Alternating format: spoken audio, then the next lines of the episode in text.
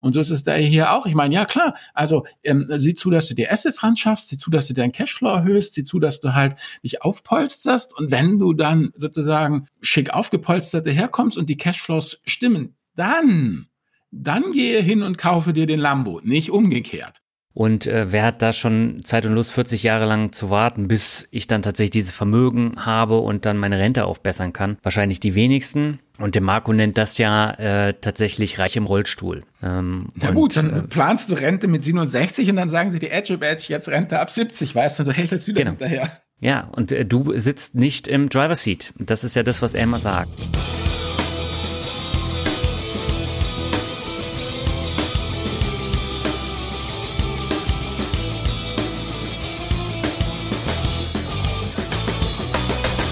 Meine Lieben, hallo und herzlich äh, willkommen bei einer neuen Folge von Der Finanzvisier rockt. Und äh, der Daniel und ich sind heute im Lambo unterwegs. Das sei schon mal gesagt. Hallo Daniel nach Lübeck. Hallo Albert. Ja, das hast du jetzt äh, schön hinbekommen mit der Einleitung. Ich habe dich natürlich wieder mit einem äh, Buch genervt, äh, was wir wie im letzten Jahr dann auch nochmal besprechen wollen, nennt sich The Millionaire Fastlane und da geht es um einen Lambo und äh, es ist ein sehr dickes Buch und es gibt viel darüber zu besprechen und ich hoffe, du hast dich nicht ganz so durchgequält durch das Buch. Nein, überhaupt nicht. Es ist ja ein sehr voluminöses Buch, was, wie soll ich sagen, in keinem Haushalt fehlen darf, in dem ein Tischbein zu kurz ist, aber ich habe es trotzdem mit Gewinn gelesen.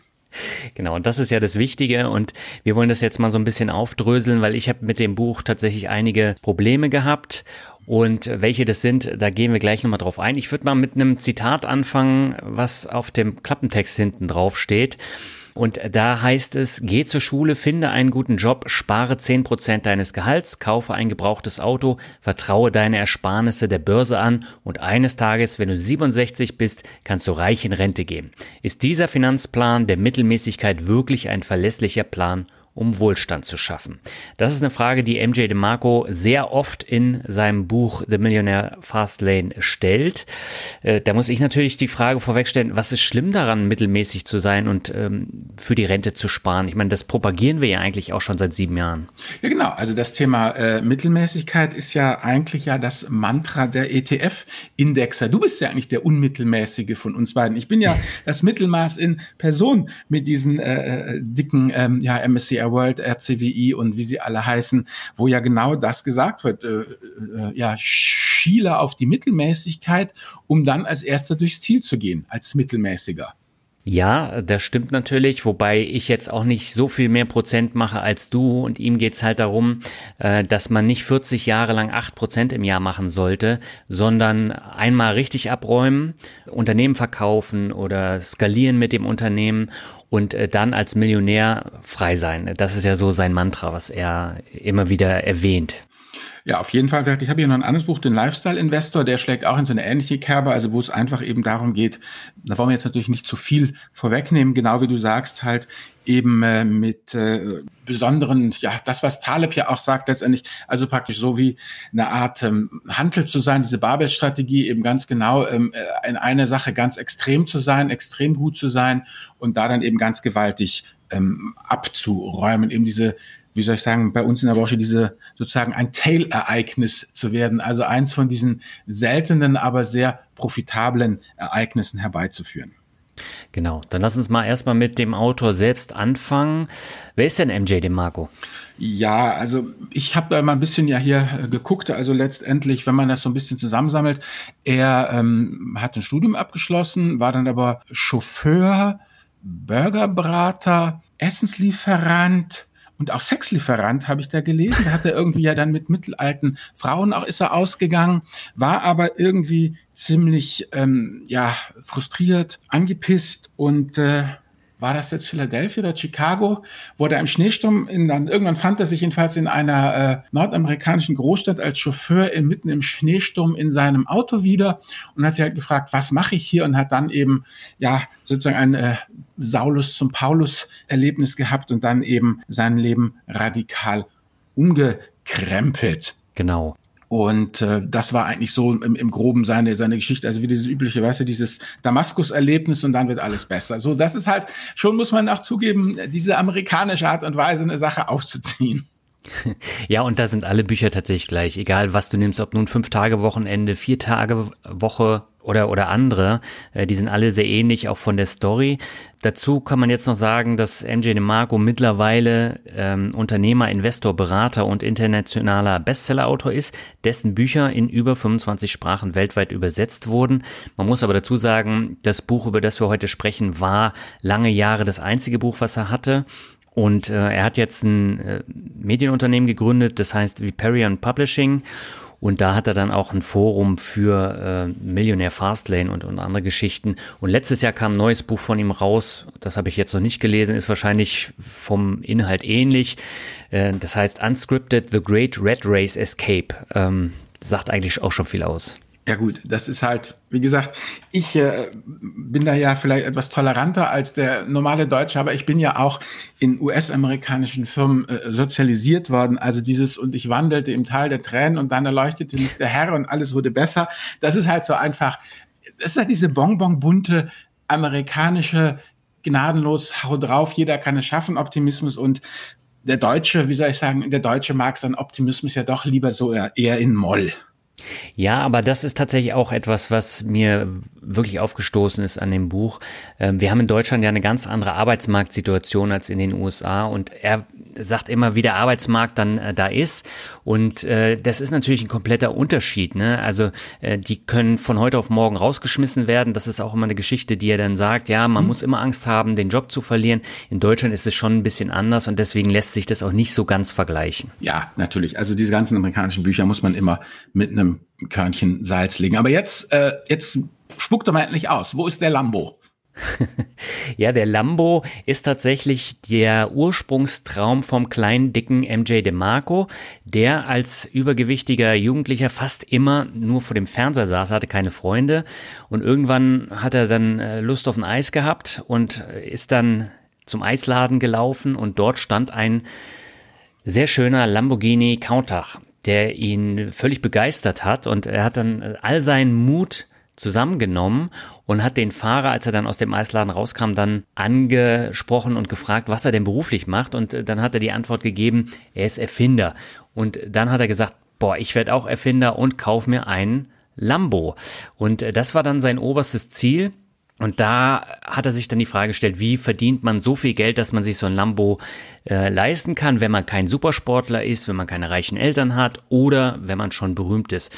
Und dann hat er sich die Millionäre rausgesucht, die so einen reichen, extravaganten Lambo-Lifestyle geführt haben und bestimmte Kriterien erfüllt haben und hat dann versucht, äh, Dinge abzuleiten. Und dazu gehörte dann unter anderem, dass sie durchschnittliche Typen ohne besondere Talente oder Fähigkeiten sein mussten. Also äh, kein Tom Brady oder äh, kein Kobe Bryant oder andere Unternehmer, die dann. ja, genau, das fand ich das ganz, ganz sympathisch eben, dass er auch gesagt hat. Also ne, eben, du solltest nicht besonders intelligent sein oder besonders genau. hübsch sein oder besonders sportlich sein, sondern da schon eher 0815 Normalo. Genau, äh, das, das fand ich auch super und deswegen betone ich das jetzt auch nochmal. Ähm, und da triggert er natürlich die Leute an, weil fast jeder Hörer, jede Hörerin wird jetzt denken, boah, genau das äh, will ich jetzt aber auch wissen, wie das funktioniert. Und äh, letztendlich war es dann doch nicht so einfach, wie er das am Anfang äh, dann gedacht hat bei dieser Recherche weil er hat dann tatsächlich nach Jahren dann den Brunnen des Reichtums gefunden. Er hat dann ähm, auch noch äh, studiert und saß ja dann in diesem äh, in dieser Limousine als Chauffeur und äh, ist dann auf die Idee gekommen, dass er so nicht skalieren kann und nicht äh, wirklich reich werden kann und er muss was anderes machen. Und ähm, er will nicht nur eine Million machen, das ist langweilig, sondern er will mindestens 10 Millionen Dollar haben und einen Fuhrpark mit schnellen Autos und eine mega coole Hütte. Das war dann auch sein Ziel und deswegen ist dieser Lambo-Faktor so die Grundlage für die ganze Geschichte. Genau. Und dann eben, na gut, ich meine, das ist halt so sein Nordstern, da will er jetzt halt hin. Und ja. äh, dann hatten wir eben, wie gesagt, es heißt ja praktisch äh, The Millionaire Fast Lane, also die Überholspur, wobei ich ja spontan gedacht habe, ähm, du warst ja das letzte in den Vereinigten Staaten von Amerika, ähm, ja. die haben ja eigentlich gar keine Fastlane, oder ist das da jetzt mittlerweile so wie in Deutschland? Also Deutsch ist ja links die Fastlane, aber in Amerika habe ich das zumindest damals noch so in Erinnerung, dass die irgendwie alle so durch die Gegend kriechen, dass die linke Spur nicht zwangsläufig schneller ist als die rechte. Ist das da das immer noch so? Das ist auch immer noch so. Also du hast da natürlich äh, das Problem, wenn du da mit dem Auto fährst, die überholen links, die überholen rechts, dann hast du dann äh, die Autobahnzubringer von beiden Seiten und Autofahren ist schon ein Abenteuer in den USA. Und was dazu kommt, du hast noch diesen ganzen Müll und die ganzen ähm, Reifenteile, die dann da auf den Autobahnen liegen, weil es gibt ja da kein TÜV. Und da werden die Autos dann nicht kontrolliert. Und dann platzt halt des Öfteren mal so ein Reifen. Und das bleibt dann einfach da liegen. Und von daher musst du dann auch immer da rum navigieren. Genau, also wir reden hier jetzt, äh, obwohl es ein Amerikaner ist, jetzt hier von der deutschen Lambo Fastlane, also deutsche genau. Autobahn, linke Spur und nicht amerikanische Autobahn, linke Spur, also Richtig. die Überholspur. Und ähm, du hast das ja hier ein bisschen auseinander differenziert. Äh, Kriech, Mittel- und Überholspur. Was meint eigentlich er damit? Naja, ihm geht es ja in erster Linie darum, äh, Kriegsspur heißt, äh, du bist hoch verschuldet und du kannst eigentlich gar nichts machen und dann kriegst du praktisch nur durchs Leben, weil du immer abhängig von bestimmten Variablen bist und nicht selber entscheiden kannst. Und mit der Mittelspur, da meint er dann tatsächlich die Menschen im normalen Angestelltenverhältnis, weil da kann man das Geldverdienen nicht skalieren. Man hat immer die Rechnung Zeit für Geld und das limitiert. Das heißt, äh, du kannst nicht so schnell zum Millionär werden, es sei denn, du verdienst halt richtig viel äh, Kohle. Ab und an bekommt man die Gehaltserhöhung, man kann das Geld dann investieren, bekommt dann die eben schon angesprochenen acht Prozent. Und wenn ich dann in meine Fähigkeiten investiere und dem Unternehmen dann mehr bieten kann, dann gibt's mehr Gehalt bei meinem Arbeitgeber oder dann eben in einem neuen Job, wo meine Fähigkeiten besser passen. Aber das ist so der völlig normale Lebenslauf und das ist für ihn die Mittelspur, wo man gar nicht so viel erreichen kann. Aber dafür hat er, wenn ich das so richtig rausgelesen habe, auch nicht viel übrig. Also seine, äh, wie soll ich sagen, ähm, Argumentation war ja dann, ähm, dass da unheimlich viel Hoffnung dabei ist. Also es darf eben über Jahrzehnte nichts äh, schiefgehen. Also letztendlich mhm. eine Grundvoraussetzung ist so ein Leben, wie wir es eigentlich ja in Deutschland seit 1950 geführt haben. Ja, es ist halt ruhig, es ist äh, Frieden, es geht bergauf.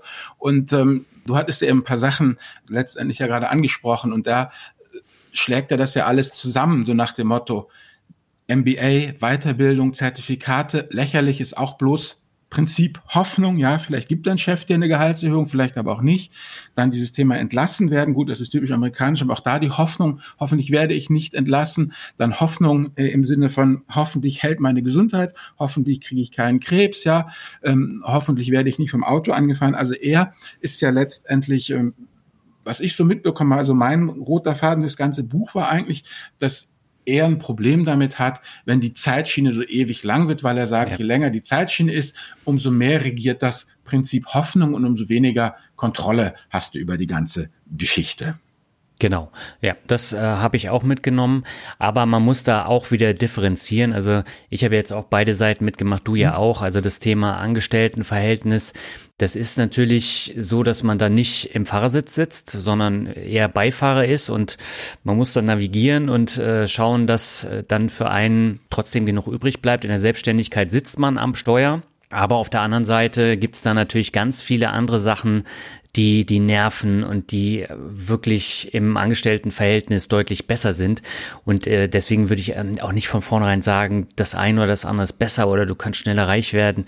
Das stimmt so pauschal ja auch nicht. Ja klar, ich meine, wenn du dir anguckst, ähm, na gut, das ist halt ein amerikanisches Buch und ich weiß nicht, ja. ob wir nicht in, jetzt in gerade auch die ja unsere jüngeren Zuhörer und Zuhörerinnen, ob die nicht auch auf so eine Sache nach und nach zulaufen, weil ähm, die guten Industriearbeiterjobs beim Daimler oder bei anderen großen äh, Firmen, wo du halt diese gewerkschaftlich durchgesetzten, regulierten, aber sehr gut bezahlten Arbeitsplätze hast, die sterben ja auch Stück für Stück aus und, äh, und ja. weg und werden ähm, verlagert.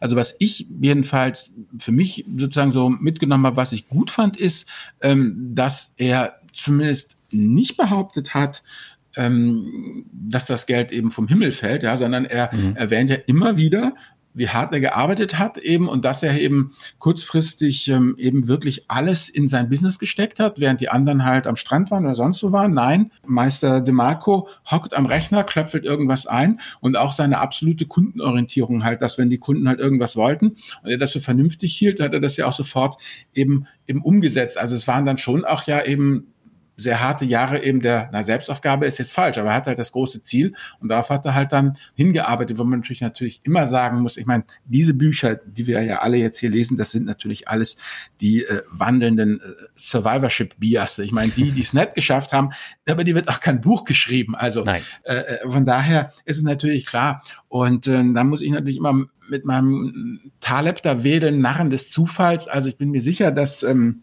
Herr De Marco die Ärmel hochgekrempelt hat, dass er gepowert hat, dass er wirklich Gas gegeben hat. Aber ich meine, das, was ja schon der alte Fritz von seinen Generälen verlangt hat, ein bisschen Fortune muss halt auch dabei sein, ja. Also klar, das Glück ist mit den Tüchtigen, aber so ganz mit ohne Glück geht's dann halt auch nicht. Also von daher, und das habe ich ein bisschen in dem Buch vermisst, so dieses ähm, zu sagen, ich war halt zur richtigen Zeit eben auch am richtigen Platz, weil er hat halt dann, äh, was er ja gemacht hat, war ja praktisch ein Affiliate-Business, wo es eben darum ging, ja Chauffeure in, in anderen Städten zu, zu vermieten. Er hat halt genau, genau. zugehört und ähm, hat das eben dann eben fuhr dann halt die Leute, was das ich weiß nicht, da vom Philadelphia, da wo er da war, vom Flughafen halt in die Stadt und dann sagen sie, ja, junger Mann, Sie machen das ja so gut, haben Sie nicht einen Kollegen in, in, New York oder in Atlanta oder da oder dort? Und er dann so, pff, weiß nicht, ja. Und dann hat er halt gesagt, er macht eine Webseite, wo er genau diesen Bedarf ver verknüpft und war mhm. natürlich dann der Erste da und da war Affiliate Marketing ja auch ganz neu und da war halt nichts mit diesem ganzen Cookie und dies und das, sondern da hat man das halt reingeklatscht und er war halt einer der wenigen.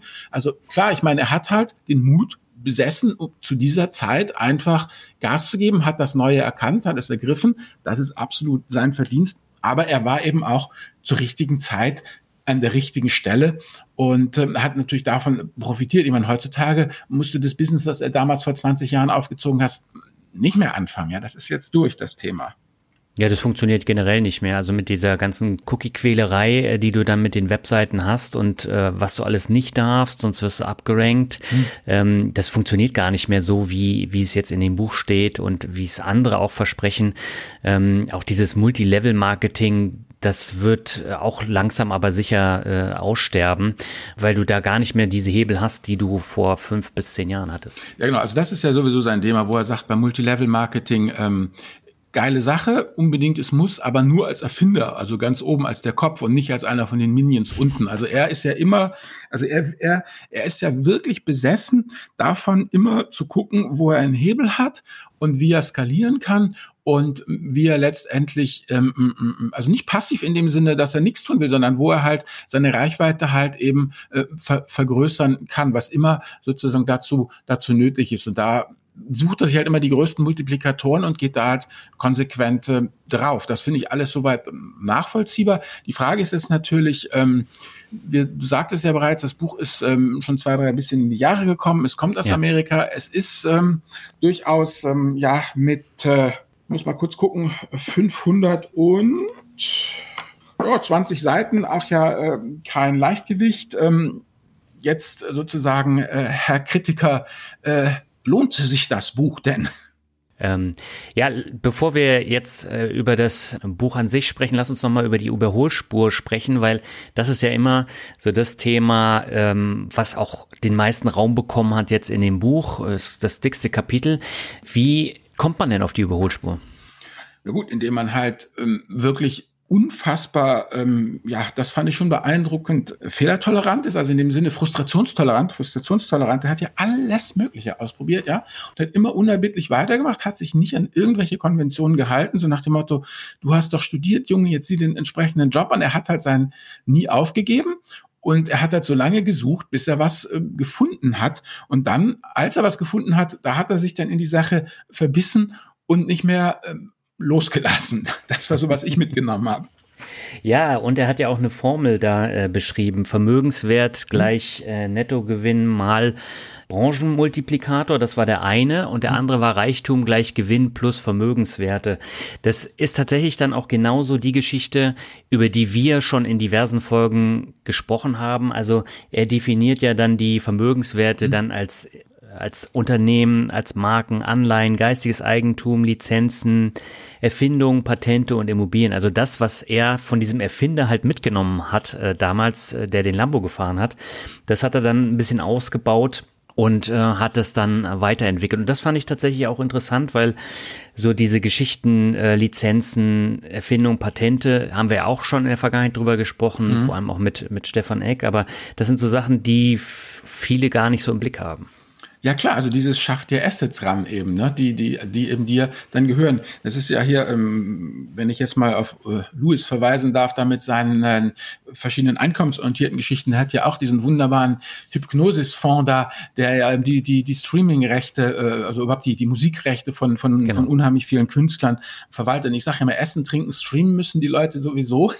Und äh, von daher ist das natürlich auch wieder eine unkorrelierte. Genau, das ist das nächste Thema, was er auch hat, dieses unkorrelierte halt, dass du dir halt die verschiedensten verschiedensten Einnahmeströme äh, schaffst, die durchaus auch eben voneinander unabhängig ähm, sein sollten. Aber letztendlich ja immer Assets, Assets, Assets und natürlich auch, ja gut, ich meine, letztendlich muss man das schon zugeben, das haben wir eben in schon so vielen Podcast-Folgen gemacht, das ist letztendlich eine äh, Aneinanderreihung von, von Selbstverständlichkeiten, aber das mhm. ist, was Warren Buffett ja immer sagte, investieren ist, äh, wie sagt er, ist es äh, äh, einfach, aber nicht simpel und so ist es da hier auch. Ich meine, ja klar, also ähm, sieh zu, dass du die Assets ran schaffst, sieh zu, dass du deinen Cashflow erhöhst, sieh zu, dass du halt dich aufpolsterst und wenn du dann sozusagen schick aufgepolstert herkommst und die Cashflows Kurs stimmen, dann dann gehe hin und kaufe dir den Lambo, nicht umgekehrt. Also, das ist ja, ja. das will ich mal sagen, weißt du, diese Lebensstilinflation, also das ist ja auch nichts Neues.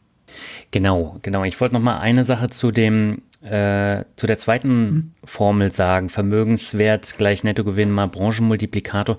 Das ist auch eine Stelle, die mich an dem Buch sehr, sehr gestört hat. Äh, Gibt es noch ein paar mehr Punkte, da komme ich dann gleich nochmal drauf zu sprechen. Aber dieser Branchenmultiplikator, ähm, er hat ja da grundsätzlich recht. Ähm, er hat in dem Buch eine Tabelle drin und der Multiplikator, der bezieht sich dann auf unterschiedliche Branchen und äh, da soll man dann tatsächlich den Nettogewinn mal den Multiplikator nehmen. Und da hat er dann äh, Branche Arbeitsvermittler hat den Multiplikator 5,4, Werbung hat den Multiplikator 2,85 und äh, Patentinhaber und Patentgeber hat den Multiplikator 14,56. Soweit so gut, aber diese Tabelle ist von 2009. Das Buch stammt ursprünglich aus dem Jahr 2011 und ist letztes Jahr über den Finanzbuchverlag auf Deutsch erschienen. Und das heißt, es ist total veraltet. Und der hat dann hier noch ein Beispiel drin, was zeigt, ja. dass das schon sehr alt ist. Und zwar ging es um John Hammerstein, der eine Social Networking Webseite entwickelt hat und die war sehr erfolgreich, wurde von Millionen Menschen genutzt und dann hat er ein Übernahmeangebot bekommen in Höhe von 640 Millionen Dollar, hat er mhm. abgelehnt, weil er der Meinung war, das kann noch äh, höher steigen und äh, nach 18 Monaten ist dann das Interesse an diesem Social Network praktisch äh, geschwunden und äh, das war weg und äh, dann hat er das für 2,5 Millionen verscherbelt, weil er Angst hatte, gar nichts mehr zu bekommen mhm. und sein schlechtes Timing hat ihn mehr als äh, 600 Millionen Dollar gekostet. Dieses Beispiel ist natürlich völlig veraltet, weil als er das Buch geschrieben hat, da war Facebook ja äh, auch in den USA noch gar kein großes Ding und es gab gar nicht so viele große soziale Netzwerke. Ja. Und ähm, mittlerweile über zehn Jahre später, da ist Facebook jetzt auf dem absteigenden Ast und da ändert sich das tatsächlich dann auch. Da wird das Interesse dann auch nochmal ein bisschen anders. Und ähm, von daher, Timing ist in diesem Buch schon äh, wichtig, äh, weil man dann immer gucken muss, wann wurde das geschrieben, wie waren da die, ähm, wie waren da die, die Zustände und äh, dann kann man was da ableiten. Aber das jetzt einfach so für bare Münze zu nehmen, ist äh, ein bisschen nein, nein, nein. falsch. US-amerikanische Bücher muss man immer als, wie Aesop, die musst du als Fabel lesen und nicht als Kochbuch. ja, aber das ist mir tatsächlich aufgefallen. Aber eigentlich, also wie soll ich sagen, als ich mir da ähm, eben das Buch durchgelesen habe, da gibt es so dieses Kapitel hier, wechseln Sie das schmutzige, abgestandene Öl. Da habe ich mir gedacht, eigentlich ja. ist das ja, wie soll ich sagen, ein, ein Kumpel im Geiste hier von, von Daniel, weil da geht es letztlich um das Thema ähm, äh, äh, ja, äh, finanzielle äh, äh, Bildung sozusagen, ja, also wo er sagt hier, ähm, äh, du musst einfach ähm, ja das Maximum sozusagen ähm, rausholen und gucken, dass du dich einfach mal weiterbildest. Da wo er dann sagt, die fahrende Universität, hören Sie Hörbücher, ja, während Sie mhm. im Stau stehen oder eben das, was du ja machst, äh, du gehen Muckibude, hören Podcast, ja, oder wenn du irgendwo rumlungerst, wenn du wartest, ja, dann lies bitte nicht die einschlägigen Postillen beim Friseur ja in Sorge um, sondern nimm dir ein Fachbuch oder irgend sowas. Also da dachte ich, das muss doch eigentlich was sein, was ähm, was du was du gut findest oder oder das Thema, ähm, wo es dann immer hieß, dass er ähm, hier gefragt wird. Ähm, in der Seminarfalle nach dem Motto, soll ich 50.000 Dollar für die Teilnahme an einem Seminar bezahlen, ja? Und mhm. ähm, wo er dann ja loswettert, sozusagen, ähm, Sie bezahlen, ach, was genau, wie bitte, äh, pass auf hier, also nur damit ihr mal hier, die hier mithört, mal, ich lese mal was vor kurz, Daniel, damit ja. unsere Zuhörer auch mal wissen, wie der Stil so ist, ja, also pass auf. Die Seminarfalle. Welcher Idiot würde 50.000 Dollar für die Teilnahme an einem Seminar bezahlen? Viele tun das. Die Frage danach wird im Fastlane Forum häufig gestellt. Der und der bietet ein dreitägiges Seminar zum Thema Immobilieninvestitionen für 50.000 Dollar an. Soll ich mich da anmelden? Wie bitte? Rauchen Sie Crack? Wissen Sie was, für was Sie da Ihr Geld ausgeben? Ich sage es Ihnen. Sie bezahlen 50.000 Dollar, damit Ihnen jemand ein Buch erklärt, das Sie für 19 Dollar im Buchladen kaufen können. Ein 50.000 Dollar Seminar setzt auf eine menschliche Schwäche, die wir Produzenten bereits kennen. Menschen sind faul. Die Leute möchten alles auf einem Silbertablett serviert bekommen. Und so rentet er dann halt da vor sich hin. Also ja, da kriegt ja also jeder sein Fett weg. Das muss man schon sagen. Ja, das hat mich auch ein bisschen genervt. Also das war auch sehr viel Negatives, äh, was er da geschrieben hat und auch sehr von oben herab. Das hat mich wirklich genervt beim Lesen. Aber auf der anderen Seite hat er ja mit solchen Sachen auch recht. Also 50.000 Euro machen überhaupt keinen Sinn. Generell äh, sind Seminare sinnvoll, weil es einfach einen gewissen Weg dann beschleunigt, aber die sollten dann auch wirklich günstiger sein, damit äh, der Kosten-Nutzen-Faktor dann am Ende auch stimmt. Was aber ein Faktor ist, ähm, das habe ich in einem anderen Buch auch nochmal mhm. gelesen, äh, das Tor zum Erfolg, das war auch ein ähm, Bestseller in den USA, das ist mhm. auch sehr lesenswert, da geht es auch um die Lebensgeschichte von reichen Leuten, wie sie da hingekommen sind. Und da geht es auch darum, dass man das Geld ja häufig nicht für das Wissen bezahlt, sondern für das Netzwerk, was in diesem Seminar dann äh, dort ist. Und mhm. das bringt einen tatsächlich auch weiter. Von daher, äh, wenn man 50.000 Dollar, Euro, was auch immer investiert und man hat dann ein super tolles Netzwerk, hat sich das ja schon gelohnt. Aber die Frage ist, ob das auch wirklich eintrifft. Und deswegen ja, sehe ich äh, das skeptisch. Na gut, das sieht er genauso. Er sagt schlicht und ergreifend, ähm, alles, was sich unangemessen hoch anfühlt, ist wohl auch unangemessen hoch. Ja. Und ähm, ja, wie soll ich sagen, natürlich ähm, die, der Mensch, der das Seminar praktiziert, äh, vorstellt, der muss das, was er da macht, auch selber eben praktizieren. Und was mir natürlich jetzt als Ingenieur, als Prozessingenieur natürlich gefällt, ist, dass er die ganze Zeit darauf rumreitet, eben, dass ähm, ja Fastlane und die ganze Denke halt eine Prozessdenke ist und keine Ereignisdenke. Also er sagt letztendlich, was ähm, ähm, Menschen möchten eigentlich keine Prozesse durchlaufen, sondern Ereignisse erleben, ja. Und ja. Äh, dieses Thema, ich möchte ein Ereignis erleben, ja, ähm, ist natürlich viel spektakulärer als diese kleinen, kleinen Schrittchen jeden Tag praktisch ähm, an seiner Fastlane ähm, zu, zu arbeiten. Also das hat, das fand ich durchaus interessant. Klar, er haut halt dann ganz schön um sich. Das ist eben, wie gesagt, das, was ich hier euch gerade vorgelesen habe. Daniel wird es bestätigen. Das ja. ist schon der Stil des Buches. Nichtsdestotrotz, wie gesagt, ähm, ja, letztendlich, was er in der Fastlane sagt, ja Gott, ich meine, halt deine Kohle zusammen, äh, lerne permanent, ja, also hier Daniel, hier unser Mr. Äh, eigene, ne, wie heißt, wie nennt es immer, Humankapital, Humankapital. ja, also mhm. halt die Augen offen, sei neugierig, arbeite, verbessere dein Humankapital und versuch dir halt eigene Assets ähm, zu, zu schaffen und äh, that's it letztendlich. Und das Ganze ist halt mit viel harter Arbeit, viel Frustration und auch vielen Fehlschlägen verbunden und auch vielen, also er ist ja da teilweise wirklich super radikal. Also er beschreibt ja, seine erste Freundin wäre äh, 1A Spitzenmädel gewesen, total super und wollte auch heiraten, aber die war halt komplett eben auf äh, Kriegsspur eingestellt und das wollte er nicht, also hat er sich getrennt. Ja, da gibt's doch ganz am Ende vom Buch noch den Anhang, wo äh, Leser äh, Fragen gestellt haben mhm. und er hat sie beantwortet. Da gab's auch die Frage, ja, meine äh, Ehefrau zieht nicht mit, äh, mhm. was soll ich machen? Ich bin äh, selbstständig und ich bin immer am Ackern und mhm. äh, sie reißt es alles runter, weil sie so Kriegsspurmentalität hat. Mhm. Und ähm, die Antworten da, die sind auch lustig zu lesen, aber auch wieder sehr hart.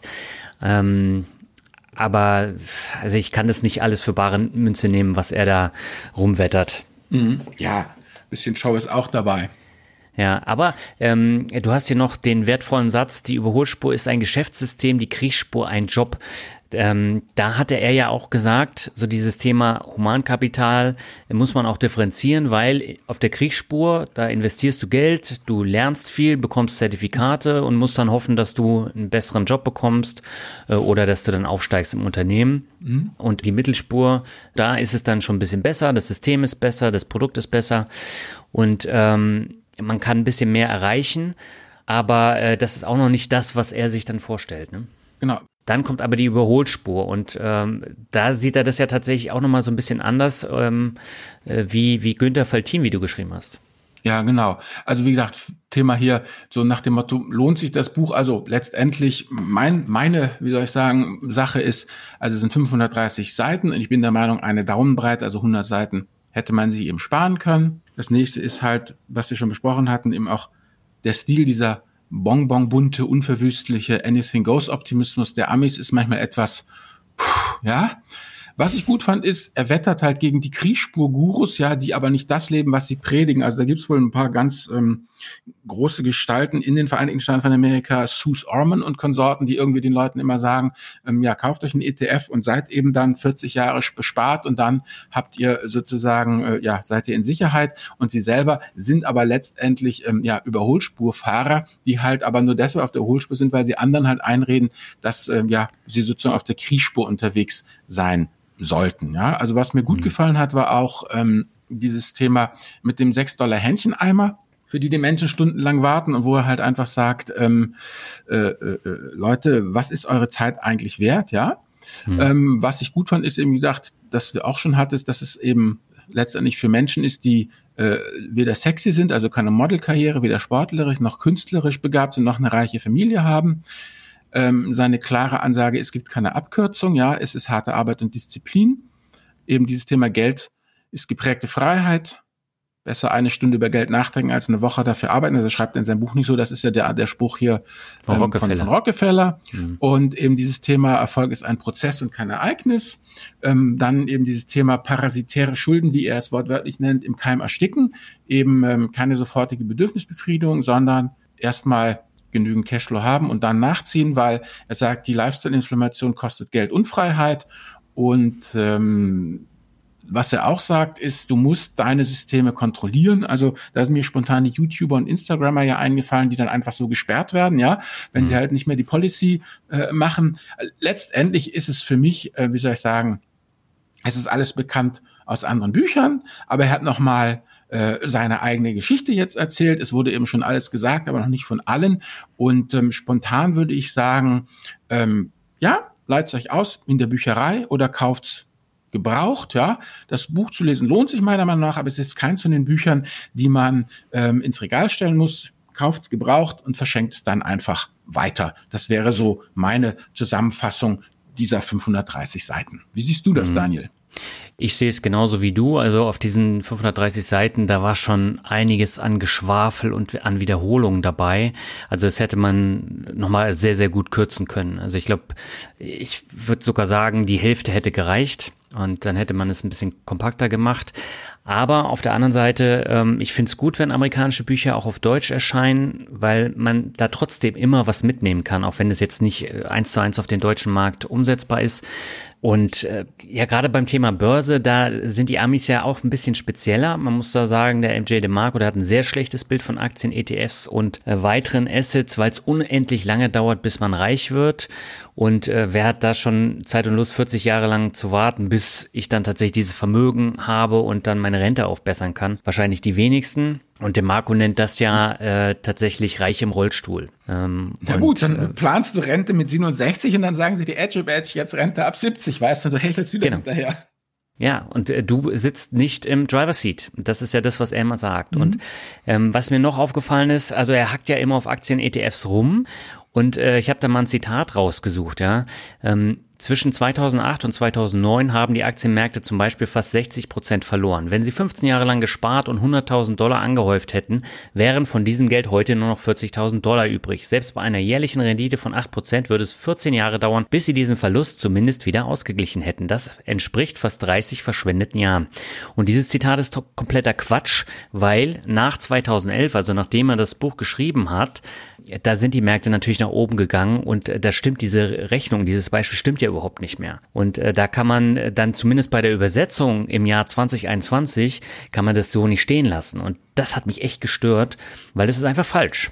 Mhm. Na gut, weil die Märkte halt besser gestiegen sind, dann streichst ja. halt zusammen. Na gut, dann hättest du trotzdem, wie soll ich sagen, müsste man ausrechnen, als ob dann dann vielleicht nicht 30, sondern nur 20 Jahre rauskommen. Also er will ja, ja aber sein Argument hat ja nicht gestimmt. Das waren ja ähm, im Durchschnitt waren das ja ähm, tatsächlich äh, war das ja nicht so ein Verlust über 15 mhm. Jahre. Das kommt ja immer darauf an, von welchem Blickwinkel du das betrachtest. Er hat es von 2010, 2011 gesehen, 15 Jahre zurück und die Nullerjahre waren ein verlorenes Jahrzehnt an den Börsen. Das muss man halt sagen sagen. Genau. Und unter diesem Blickwinkel hat er diese Aussage getroffen. Aber wenn du das Buch dann 2021 rausbringst, dann kannst du es ja so nicht stehen lassen. Nein, nein, dann musst du es halt aktualisieren auf die, auf die neue Zeit. Aber für mich, ja. für mich zeigte das halt eben dieses Zitat, A, wie du sagst, es ist nicht mehr zeitgemäß und ja. B, es kann dir aber so passieren. Also du kannst halt sozusagen da eine Dekade locker, ja, nichts haben oder zwei sogar. Also das ist, deshalb glaube ich, also er, was ihn da an der stört, korrigiere mich, wenn ich da falsch liege, hm. ist einfach dieses, dass du halt keine Kontrolle hast. Du wirst ja, wie wir immer oder wie ich immer sage,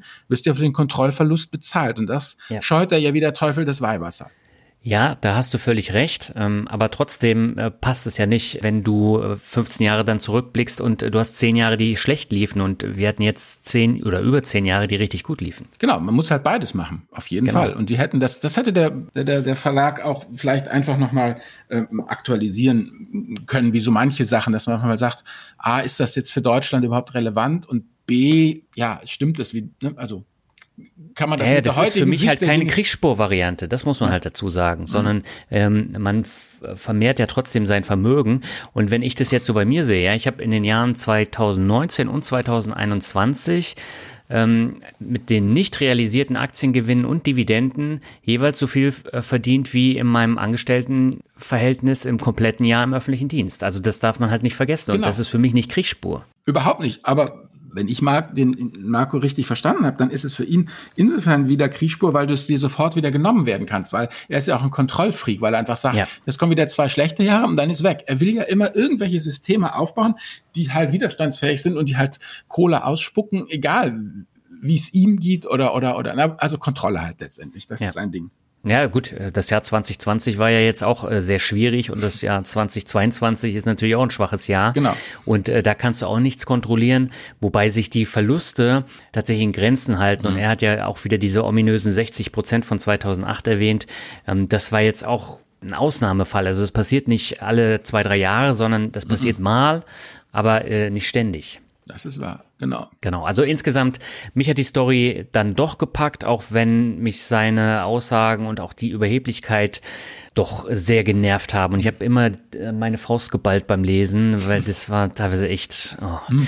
Und ähm, was ich gut fand, also am Ende jedes Kapitels hast du dann nochmal knappe Zusammenfassungen der wichtigsten Aussagen. Und äh, das fand ich sehr gut. Und die Hinführung vom armen Fußgänger über die Kriegsspur bis hin zur goldenen Überholspur, die ist gut und auch nachvollziehbar, wie du eben auch schon gesagt hast. Und was man noch erwähnen muss, er will den Lesern und Leserinnen nichts verkaufen, sondern nur seinen Weg und seine Rückschlüsse darstellen. Er war vorher schon Millionär. Er meinte, glaube ich, ähm, bei den Leserbriefen, er macht maximal zehn Prozent seiner Einnahmen mit Büchern und 90 Prozent mit seiner Unternehmertätigkeit.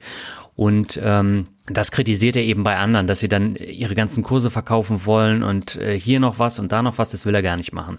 Und das fand ich gut, weil es ihn tatsächlich jetzt von so äh, Leuten wie Bodo Schäfer oder Robert Kiyosaki, die ja jedem Euro oder Dollar hinterher rennen, da hebt er sich schon enorm ab. Mhm. Also das ist jetzt so mein Fazit. Es lohnt sich, man muss es nicht unbedingt kaufen, aber es erweitert den Horizont, wenn man sich ähm, erstmal mit seinem Stil angefreundet hat und äh, also ich konnte tatsächlich einiges noch mitnehmen. Mhm. Wie lautet denn jetzt so dein, dein Fazit? Ja, wie ich schon sagte, also ähm, man kann durchaus eine Menge lernen, eben auf der auf der Metaebene halt, wie gesagt, ähm, vielleicht um da nochmal ganz kurz ähm, drauf zu kommen, eben letztendlich dieses Thema hier, ähm, wer Geld anziehen möchte, darf nicht an Geld denken. Das sagte mhm. hier der DeMarco. Und dann gibt's ja noch dieses Buch vom Derek äh, äh, Sievers, dieses Anything You Want, ja, der das äh, letztendlich, das muss man schon sagen, der Derek Sievers hat in Anything You Want die 530 Seiten von ähm, MG DeMarco ja auf 84 Seiten komprimiert. Und äh, der Derek sagt halt, act like you don't need the money. Also das ist ja letztendlich genau genau das Gleiche. Ja. Ähm, in dem Sinne. Und ähm, was ich noch ähm, eben gut fand jetzt nochmal als Fazit auch eben dieses Thema, dass man halt äh, Bedürfnisse jagen soll und nicht eben Geld, ja. Und wo er ja auch total dagegen ähm, ist ähm, an dieses Thema tu, was du liebst, ja. Wie sagt mhm. er, tu, was du liebst und gehe daran zugrunde, ja. Also er sagt, dass er äh, super gern Basketball spielt und super gern äh, Klavier spielt, ja, aber ähm, wie soll ich sagen, jeder Mensch schlecht beraten wäre, ihm dafür Geld zu geben, ja. Und sie macht ihm aber einfach Spaß. Also es geht dann wirklich darum, äh, organisier irgendwas, ähm, was für viele Leute Nutzen hat, dann äh, der Welt, also dieses Thema, sie müssen ein Geschäft gründen und der Welt einen Wert bieten, ja, passt für mhm. mich. Oder hier, ähm, weil ich gerne doch noch einfügen möchte, jetzt, auch wenn es schon ein bisschen spät ist, hier ähm, dieses Pyramidengleichnis. Wie fandst du das denn mit Azur und Huma? Ja, das sind immer wieder interessante Beispiele, die er da äh, nennt. Äh, das ist ja jetzt ein Beispiel gewesen. Hm. Also grundsätzlich äh, sehe ich, sehe ich das genauso wie er. Ja, genau. Also wie gesagt, das ist vielleicht mal kurz ähm, für alle, die das Buch noch nicht gelesen haben, eben ähm, der Pharao äh, sagte zwei Brüdern eben, Azu und Huma, pass mal auf, Kollegen, hier baut mal eine Pyramide, dann werde ich euch total belohnen und alles wird supi. Und dann legt der Azu eben sofort los und baut halt die Pyramide mit seinen Händen. Aber je höher er eben natürlich die Pyramide baut, umso härter wird es für ihn und umso mehr ja, muss er trainieren und umso mehr muss er kämpfen. Und ähm, die ersten drei Jahre macht Huma gar nichts, ja. Der bohrt nur in der Nase und baut ja. irgendeiner komischen Maschine, ja. Und äh, der Azur sagt schon, Alter, willst du sterben oder was? Ja, äh, äh der Pharao hat gesagt, wenn du keine Pyramide baust, dann wirst du umgebracht. Und äh, dann kommt Kuma halt nach drei Tagen, äh, drei Jahren steil aus dem Gebüsch mit seiner naja, klassischen Flaschenzug halt, ne? Und zack, zack, zack, zack, zack, baut er die Pyramide zusammen und ist dann mhm. relativ zügig fertig. Und das ist halt eben letztendlich ähm, das Pyramidengleichnis raus aus der Zeitfalle. Das will, will er uns halt damit ähm, ver vermitteln. Dieses Arbeiten im und nicht Arbeiten am Unter, also nee, Arbeiten am und nicht arbeiten im Unternehmen. Das ist ja das, was Günther Faltin sagt. Also wie gesagt, das ist letztendlich genau ja das, was wir schon gesagt haben, dass es in vielen anderen Büchern auch schon beschrieben ist. Also wie gesagt, ich würde sagen, versuch so viele Parameter wie möglich unter Kontrolle zu bekommen. Dieses Buch kann man gerne mal lesen und dann weitergeben, aus der Bücherei ausleihen ich fand es zumindest mal ganz gut, nochmal wieder so ein Reminder zu haben, so ein paar Sachen, ähm, die man da mitnimmt. Und ähm, von daher war das jetzt äh, für mich persönlich abschließend zu sagen, ähm, keine Lebenszeitverschwendung, das Buch gelesen zu haben. Und man kann ja, ist ja nicht verboten, auch mal zwei, drei Seiten überblättern. Ja, das auf jeden Fall. Und was ich noch wichtig fand, so dieses Thema finanzielle Freiheit, ähm, da heißt es ja oft, ja, ich will mit 30 dann in Rente gehen und dann mache ich nur noch das, worauf ich Bock habe. Ähm, das hat er so nicht, sondern bei ihm geht's ja tatsächlich immer um den Driver Seat. Das heißt, wenn er dann am Steuer sitzt, ähm, dann hat er ja trotzdem immer weitergearbeitet und er hat dann immer mehr Geld gescheffelt, aber er hat halt nicht gesagt, so ich muss das jetzt machen, sondern ich habe einfach Lust drauf und ich mache das jetzt so weiter, wie ich das äh, möchte. Und diese, dieses Geld im Hintergrund, das gibt einfach diese, diese Freiheit, aber nicht äh, Frührentner und Füße hoch, das ist auch nicht sein Lebensstil. Nee, nee, auf keinen Fall. Also er ist ja letztendlich hier immer auf der Jagd äh, nach dem Tail-Event letztlich, ja. Das, äh, deshalb will er ja auch immer dann was anderes machen und hier gucken und da gucken und letztendlich, wie gesagt, es gibt ja hier dann noch ähm, Morgan Hausel da in seinem Buch Die Psychologie des Geldes, der ja auch äh, letztendlich beschreibt, fand ich total interessant jetzt in dem Zusammenhang auch eben eben die Tail-Events, ja die seltenen, aber schwerwiegenden Ereignisse in unser Leben be bestimmen eben. Deshalb ist er ja so scharf, der DeMarco, auf diese diese Fastlane-Geschichte, weil er da halt die Tail-Events findet. Also was ich gar nicht wusste, ist hier ähm, bei Disney zum Beispiel, ja. Hm. Ähm, Disney hat ähm, mit, äh, mit Steamboat Willie, das muss wohl der, der erste Film oder so gewesen sein, hat durchaus einen Achtungserfolg erzielt und dann hatte Disney halt bis 1938 ähm, hunderte von Filmstunden produziert. Ja, aber das Einzige, was letztendlich zählte, ja, waren die 83 Minuten von Schneewittchen und die sieben Zwerge, weil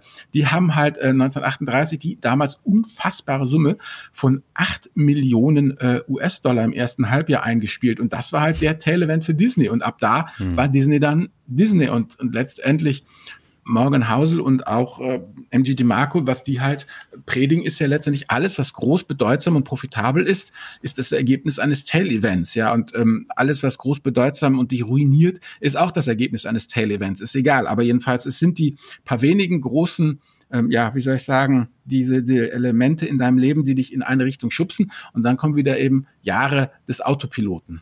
Ja, und ich glaube, das äh, sollte man dann auch tatsächlich nach dem Lesen mitnehmen. Also MJ DeMarco hat ja auch einige Beispiele, aber dieses Disney-Beispiel, das brennt sich dann wirklich in den Kopf äh, rein und äh, bleibt dann noch hängen. Gut, damit, wie soll ich sagen, wäre ich jetzt für mich am Ende angekommen, Daniel, Zielgerade oder was machen wir jetzt? Ja, eigentlich damit sind wir am Ende angekommen. Das war mal wieder eine neue Der Finanzvisier rockt Folge nach fünf Monaten äh, Pause. Das letzte Mal haben wir ja im März über Cum-Ex gesprochen mhm. mit unserem Interviewgast und ähm, ja, wir wissen jetzt nicht, wann die nächste Folge kommt. Aber äh, wir haben auf jeden Fall Lust, noch weitere Folgen für der Finanzvisier zu machen, aber sie kommen halt sehr unregelmäßig. Ja, genau. Wenn wir was Interessantes finden, wo wir denken, das ist berichtenswert, dann, ja, dann machen wir das Mikro halt auf und plaudern. Genau. Ich hoffe, dass es dir, euch gefallen hat und äh, dass ihr uns gewogen bleibt und verbleibe mit einem bis bald, meine Lieben. Tschüss. Alles klar, macht's gut. Bis bald. Ciao.